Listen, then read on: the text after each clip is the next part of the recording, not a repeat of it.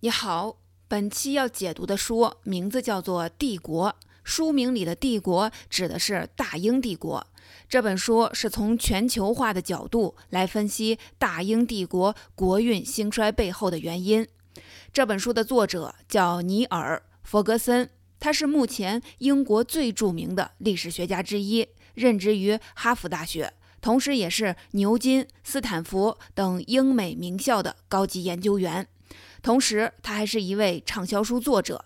除了我们本期要说的《帝国》，他的作品有《文明》《虚拟的历史》《罗罗斯柴尔德家族》《货币崛起》等等。这些作品都被翻译引进了中国。《帝国》还曾被英国的电视台拍成了纪录片。在正式介绍这本书的内容之前，我们需要先明确一点。那就是所谓的大英帝国不是一个正式的国家，而是对于英国本土以及它名下的殖民地、自治领、托管地等等的一个统称，跟那种拥有实权中央政府的帝国，像俄罗斯帝国、奥斯曼帝国等等，不是一回事儿。在二战之后，大英帝国就改组成了今天的英联邦。但作者仍然把大英帝国视为历史上最成功的帝国。他给出了三个原因：第一，从规模上说，鼎盛时期的大英帝国统治着全球四分之一的疆域和人口。我们常把英国叫做“日不落帝国”，这就是因为巅峰时期的英帝国领土遍及世界上的每一个时区，一天二十四小时中。随时有太阳照在它的领土上，这个庞大的版图超过了历史上的所有其他帝国。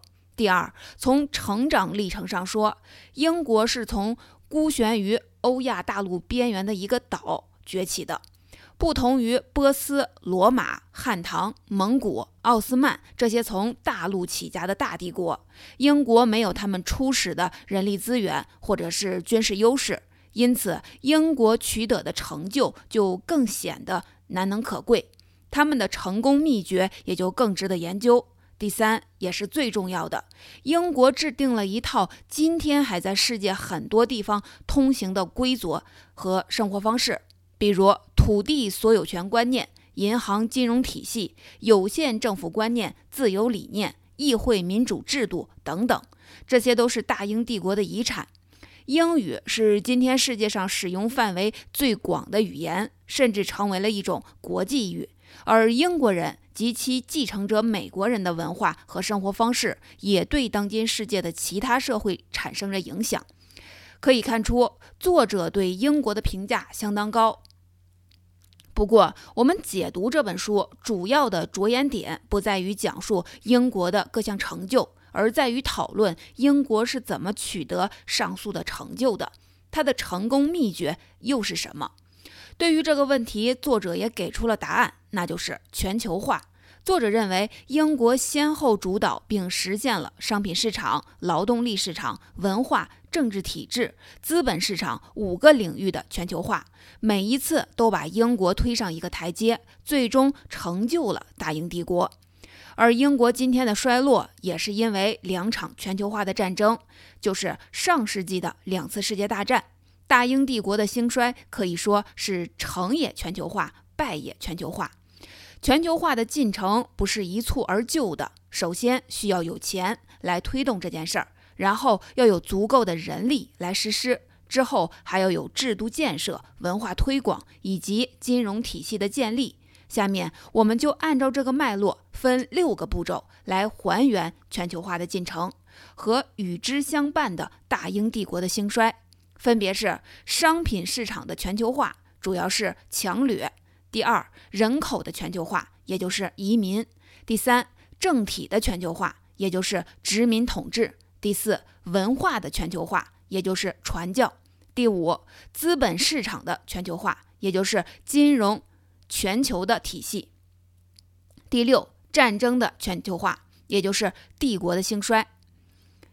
与此同时，我们还将用超出本书的旁观视角来检讨英国在上述这些过程中的历史功罪。第一部分，好，下面我们就进入本书来看第一部分：英国是如何通过全球化的市场来发家致富的。作者说，大英帝国的崛起本质上是一个经济现象，它的发展完全是由商品市场的全球化来推动的。这句话怎么理解呢？我们要结合历史来看。十五世纪，欧洲人开始探索新航路，开启了大航海时代。英国在这个过程中起步比较晚，因为这个时段英国国内一直比较动荡。直到十六世纪初，英国才开始发展海军。到十六世纪后期，女王伊丽莎白一世的时代，才把对外的探索和殖民确定为一项重要的国策。这个时候，航海霸权早已经被大航海时代的两个先驱者——葡萄牙和西班牙瓜分的差不多了。西班牙人占领了美洲大部分的金银产区，葡萄牙人控制了从欧洲到印度、东南亚香料产区的贸易路线。面对这种局面，英国想出了什么破局之策呢？很简单，就是抢。伊丽莎白一世给海盗发官方的通行证。支持他们强掠西班牙的船只。英国在一五八五年到一六零四年间，每年差不多有两百艘船只负责在加勒比海盗骚扰西班牙货船，抢夺回来的财物每年至少价值二十万英镑。这期间，西班牙于一五八八年出动无敌舰队，试图入侵英国，但是被打败了。但强掠只能作为第一桶金的原始积累，并不是长久之计。真正奠定英国帝国根基的是1600年成立的东印度公司。当时的印度是一个巨大的经济体，人口大约是英国的二十倍，比整个欧洲都多。GDP 占世界的百分之二十四，而英国才占百分之三。印度大约百分之七十的领土在莫卧儿帝国统治下。东印度公司跟莫卧儿帝国的皇帝建立了良好的关系，获准在今天的孟加拉一带建立贸易据点儿，还有一系列的免税特权。英国人把印度出产的棉花以及东南亚的香料、中国的茶叶大量的卖回欧洲，又从世界各地搜罗奇珍异宝卖给莫卧儿皇室，这样就把欧洲和印度两大市场连接了起来，初步建立起了。洲际贸易网的雏形，接下来怎么进一步做大呢？答案还是抢。不过这时就不再是海盗杀人越货这种小打小闹了，这时候要抢的是殖民地和贸易路线的主导权。在17世纪，英国最主要的竞争对手有两个：荷兰和法国。英国在这个世纪里跟荷兰打过了三次战争，互有互有胜负。不过，一六八八年，英国发生了光荣革命。之前被推翻的英国王室复辟，前国王的女儿玛丽公主被迎接回来，当上了女王。她的丈夫荷兰执政威廉也跟着沾光，成了英国的国王。这一来，英国和荷兰的关系就大大缓和了。荷兰金融业发达，世界上最早的中央银行。股份制公司、股票交易所都是荷兰人发明的。英国人完全照搬了荷兰人的金融体系，获得了强大的融资能力。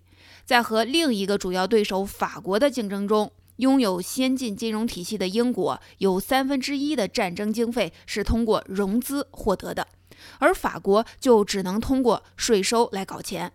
所以在18世纪，英国把法国势力赶出了印度，后来又夺取了重要的皮毛产区加拿大魁北克，这又是他们全球化市场的一块重要的拼图。英国人把加拿大出产的海狸皮卖到了世界各地，当时中国清朝官员的皮帽子、毛领很多就是从英国人手里买的。欧洲、印度、东南亚、中国以及。欧洲人在北美建立的殖民地，英国人通过建立殖民据点、控制贸易路线等等方式，建立了遍及世界的全球化商品市场。这个市场带来的财富支撑起了英国的帝国之路。所以，作者总结说，英国的崛起是市场全球化的产物，而英国的几个关键步骤就是掠夺西班牙、偷师荷兰、击败法国。此外，还有通过武力占领了殖民地。这些都可以概括为强掠。第二部分，上面说的是英国成功的第一个关键，商品市场的全球化，也就是怎么把世界各地的商品和贸易权抢到自己手里。而第二部分我们要说的就是英国怎么把自己的人力输送到世界各地，这就是人口的全球化。说到这个问题，本书作者在前言里充满深情地说：“多亏了英国的殖民统治，才让我的亲戚遍布世界各地，有加拿大的、菲律宾的、澳大利亚的等等。然而，真实的历史过程却并不是这么温情脉脉。英国的移民史比他们的殖民强掠史还要不光彩。”作者把英国的对外移民分为了主动和被动。但即便是所谓的主动移民，也有相当比例的人离开英国是为了躲避宗教的迫害。比如被美国人尊为祖先的“五月花号”，当时这艘船载来的乘客里就有将近一半是寻求宗教自由的清教徒。而被动移民指的就是被贩卖的黑奴和被流放的犯人。美国，特别是美国东北部的新英格兰地区，是主动移民的典型。五月花号就是在这儿靠岸的。由于清教徒是一开始就抱着落地生根的念头，没打算再回欧洲，所以他们的迁移是拖家带口。到了美国之后，繁衍生息，很快成了当地的主要人口。而对比之前的老牌殖民国家西班牙、葡萄牙，他们的殖民地就是男多女少，女性只占四分之一，很多人以当地的土著或者奴隶为伴侣，几代混血下来之后就融入了当地人了。英国在美洲的殖民地需要大量的劳动力，而当地的土著人口稀少，这种情况下，殖民地就从非洲引进了黑人奴隶。一六六二到一八零七年间。仅仅是被贩卖到英属北美殖民地的黑奴就多达三百五十万，是这一时期白人移民数量的三倍。还有很多奴隶途中就死在条件恶劣的贩奴船上。贩奴贸易的罪恶深重，连英国人自己也承认，整个大英帝国是建立在奴隶伤痕累累的脊背之上的。这些奴隶和他们的后代在语言、生活习惯、宗教信仰上很快就英国化了。至于流放犯，主要是送往澳大利亚。英美国独立之后，对于大英帝国来说，需要重新寻找一个地方来放逐囚犯。澳大利亚地处遥远，四面环海，跟英国本土有八个月的航程，简直太适合做天然的监狱了。从1787年到1853年，约12.3万名男人和2.5万名妇女因各种罪行被送到了澳大利亚。这些人刑满释放后被分发土地，所以很多人留在当地开始新的生活。令人困惑的是，这些被流放的人反而对英国忠心耿耿，没有像美国那样搞出一场独立战争。作者认为，这正是因为英国政府吸取了在北美的教训，对当地人的诉求尽量的满足，建立起一种本地人有代表权的政府，尽量满足他们自治的要求，避免了又一次的独立战争的爆发。一八六七年的时候，澳大利亚人要求不要再往这里放囚犯了，伦敦方面也妥协了。在一八五零年之后的六十年里，离开英国的人数达到了一千三百万。可以说，在往自己的殖民地上移民这一举措上，英国比其他所有的国家都成功。英国就这样最大限度地实现了人口分布的全球化。好，这一部分说的就是英国的帝国之路的第二个关键——全球殖民。既然有了人口的输出，下面咱们就来说说英国在殖民地的制度建设。英国人正是通过建立英国化的政府和制度，把这些原本不是英国的地方也变得像英国了。第三部分，第三部分我们来讲一讲行政管理。在英帝国里，纯英国人占的人口比例是相当低的。而英国向来崇尚小政府，没有庞大的官僚系统。那么他们是怎么管理殖民地的呢？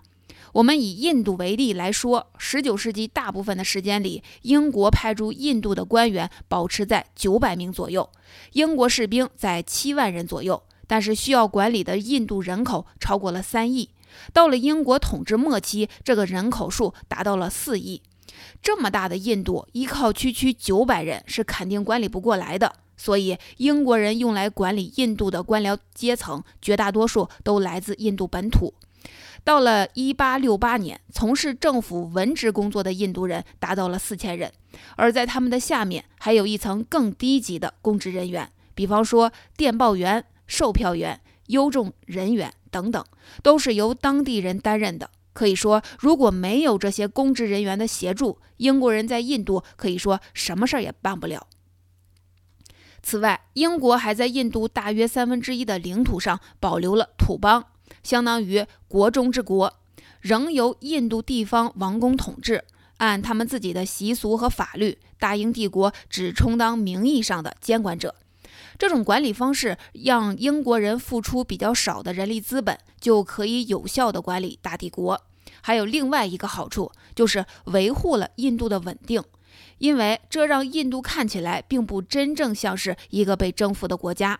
对于绝大多数印度人来说，他们的生活一如既往，没有什么改变。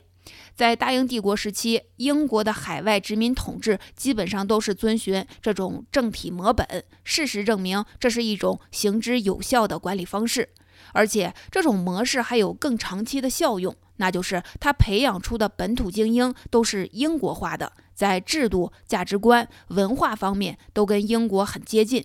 所以，即便后来这个本土精英阶层萌发出民族的自觉意识，脱离英国独立了，但他们建立的政府制度和行事的风格也都是英国式的，更好打交道。就像今天，印度、巴基斯坦也还留在英联邦之内。这就等于是说，英国通过殖民时期的制度建设，克隆了很多英国式的政府，从而实现了英国政治制度的全球化。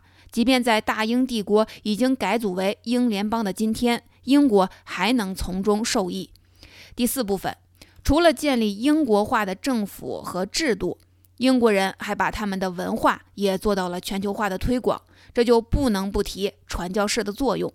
连作者也无法否认，十八世纪的大英帝国是很缺乏道德感的。但是到了维多利亚时代，也就是十九世纪末到二十世纪初这一时期，英国人随着家大业大，萌发出了更多的使命感，想拯救世界。具体方式就是传播基督教。传教是从非洲开始的，传教士相信。他们是在把先进文明带到落后的大陆，非洲土著们应该放弃落后的信仰。传教士在非洲试图通过自由贸易的传播来消除迷信的影响，从而使人民接受基督教。这就存在了一个矛盾之处：既然宣扬自由贸易，那么血腥的贩奴贸易是怎么回事呢？为了背书自己的价值观输出，在传教士的不懈的努力下，英国国会做出了让步，逐步的废除了奴隶的贸易。这也让英国成功的洗白，从世界上最大的奴隶贩子一跃成为了奴隶的解放者。传教士还把眼光放到了印度，但是印度本地的宗教文明高度成熟，有伊斯兰教、印度教、锡克教等等。所以，十九世纪之前，印度不仅没有被基督化，甚至还把来到这里的英国人给东方化了。无畏的传教士决心改变这种状况。当他们大举进入印度的时候，了解本地情况的英属东印度公司的控制局主席罗伯特·邓达斯忧心忡忡地说：“我们不反对将基督教传入印度，但是没有比鲁莽而冒昧的传教更不明智的了。”果然，1857年，印度爆发了英属印度历史上最大规模的起义，而起义又激发了英国驻军的疯狂报复，搞得印度局势一度非常紧张。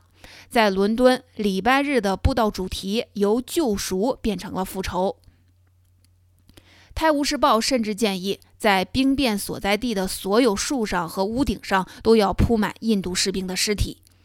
但在局势激化之前，维多利亚女王及时地认识到了不能让印度这颗英国皇冠上的明珠被毁掉。一八五八年十一月一日，她发表声明，明确英国无权将自己的信念强加于海外臣民之上。至此，英国在印度的传教士风潮告一段落，英国也借机解散了东印度公司，由女王直接出任印度女皇。派遣总督管辖印度。虽然有过在印度的挫折，但英国以基督教为主要手段的文化输出还是堪称成功，因为英国的殖民地已经遍及世界各地。这些地方的原住民思想文化原本都有极大的差异，虽然他们对基督教的接受程度不同，但基督教多少都对他们产生了影响。这是一种很有力的粘合作用，能让不同文化背景的人认同，或者至少是了解大英帝国臣民这个身份。第五部分，大英帝国成功的第五个关键步骤是资本市场的全球化。也就是他们达到了鼎盛的最后一步。金融全球化是指一国的金融活动超越本国国界，脱离本国政府金融管制，在全球范围展开经营，寻求融合、求得发展的过程。说白了，就是让全球贸易都遵从一个金融体系，而率先制定这个金融体系的人，必然会因为主导权而获得最大的利益。为大英帝国实现这一目标的不是英国财政部，而是英属私人公司。咱们前面说过，大英帝国在扩张过程中也一直很注意反省，一方面挥舞着拳头打天下，一方面也容忍帝国内部的反思和批评。政府要经常修正过于霸权主义的做法，来维护自己的道义形象。所以，一些不太体面的脏活就顺理成章地被私人公司承担起来。这就是为什么别的大帝国的扩张是国家行为，但是大英帝国的扩张却常常出现私营公司的影子。前面说过的东印度公司就是一个私营公司，在占领印度方面居功至伟，而在金融全球化方面，大英帝国同样依靠的是私人家族。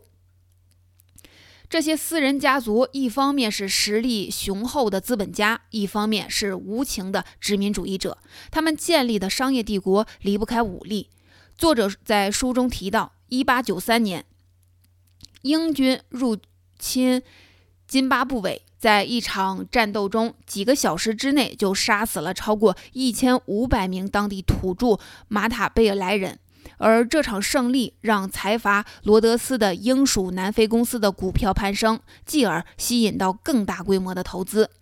作者把这件事儿记在了私人财阀名下，好像跟英国政府没关系。但是英国政府表现出的暧昧态度，事实上纵容了财阀的行为。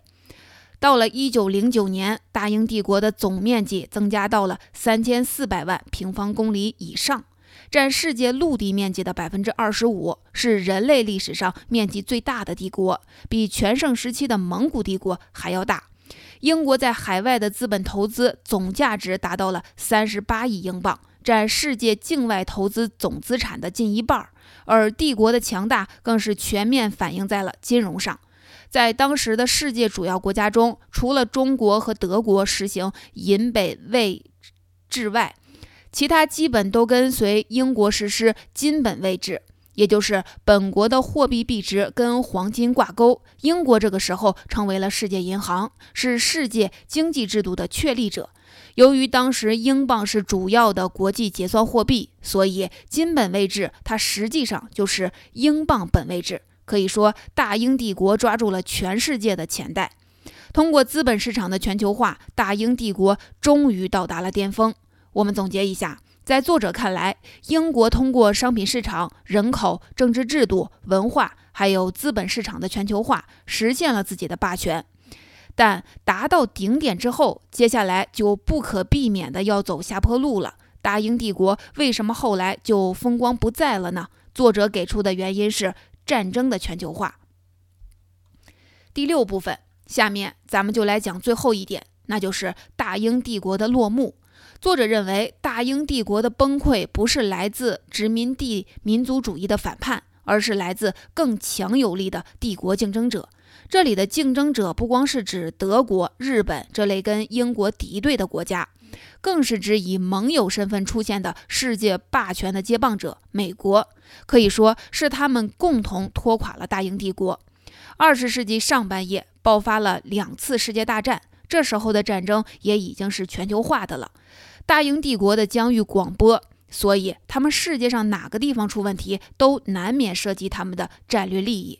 所以总是被卷进冲突，耗费了巨大的战争成本。二战中，希特勒曾经试图拉拢英国，提出跟大英帝国联合瓜分世界，由纳粹德国统治欧洲，而大英帝国保留他所有的海外殖民地。丘吉尔拒绝了希特勒的提议。他虽然是一个强硬的帝国主义者，但他也是一个冷静、有远见的政治家。他明白，接受希特勒提议的话，那等希特勒征服了欧洲，接下来也不会放过英国。而如果希特勒失败，英国也会因为跟他合作而丧失道义资本。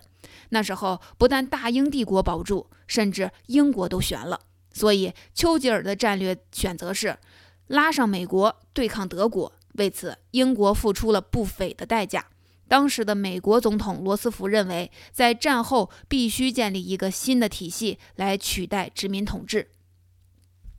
他利用英国人的财政困境，要求英国放弃海外殖民地。美国人声称，殖民统治应该让位给当地自治。老谋深算的英国人一眼就看穿美国人的打算。正如英国殖民部所说，美国的所谓当地自治政府不过是一个幌子，掩盖了一个非正式的美国经济帝国的崛起。大英帝国的属国一旦在政治上独立，经济上就只能彻底依附于美国，成为美国的属国了。但这个时候，英国可选择的余地并不多，只能选择把世界霸权的接力棒移交给谁？是轴心国集团，还是跟自己有亲属关系的美国？最终，我们都知道，英国接受了美国的条件，美英联手击败了德国，取得了二战的胜利。但战后，大英帝国也随之衰落。二战结束后，英国变成负债四百亿美元的债务大国。换句话说，英国破产了，必须大幅削减自己在海外的开支，抛售不良资产才能存活。于是，英国人。以惊人的速度撤离了海外殖民地，身后留下了一片混乱。当地的政治真空迅速被本土的分境和冷战填补，美苏就此崛起。从这个角度来看，二战的结果也可以说是美德联手消灭了大英帝国。二战完成了世界霸权的交接，重新规划了世界政治格局。对大英帝国来说，没有没有二战，帝国都免不了落幕。二战不过加速了这一进程。但也正因为有了二战，大英帝国才以世界拯救者的身份避免了被全面的清算。总结，这本《帝国》到这儿就讲完了。我们讲了作者眼中大英帝国发展史上的六个关键步骤。他通过商品市场、人口、政治制度、文化，还有资本市场的全球化，实现了自己的霸权。最后，也因为两场全球化的战争而被迫移交出了世界霸权。可以说，大英帝国的国运兴衰是成也全球化，败也全球化。那么，怎么评价英帝国的兴衰史和英国人的历史功过呢？我们先来看看本书作者自己的答案。在本书最后，他说：“为了阻止德国人、日本人和意大利人建立他们的帝国，英国人不惜放弃自己的帝国。难道这样的牺牲还不足以洗清大英帝国的其他罪恶吗？”这种观点很能代表英国精英知识分子的态度。他们对昔日的荣光不乏怀念，也能直视英帝国历史上的种种不光彩，甚至是罪恶，但仍然带着一点骄傲与自恋。把英帝国的落幕解释成主动牺牲，而不认为这是历史的趋所趋势所在。实际上，在英国的帝国之路上，有财富掠夺、奴隶贸易、对原住民的灭绝性的杀戮、对东方民族主义的镇压和文化侵略，以及强迫性传教等等。这些大英帝国的历史罪恶，但同时，大英帝国也促进了全球化。目前，大多数国家采取的私有财产的观念、银行金融体系、有限政府观念、议会民主制度、市场经济等等，这些现代文明的要素，也都是大英帝国的遗产。今天，英国是一个存在感不太强的国家，偏居一隅，表现得保守而缺乏活力。但是，当我们说到近代史的时候，是绕不过大英帝国的。它的存在影响深远。如果不了解大英帝国，我们就很难对近四百年的世界历史做出合理的分析。如果你对英国的历史感兴趣，我推荐你去看一看一本书，叫做《英国简史》。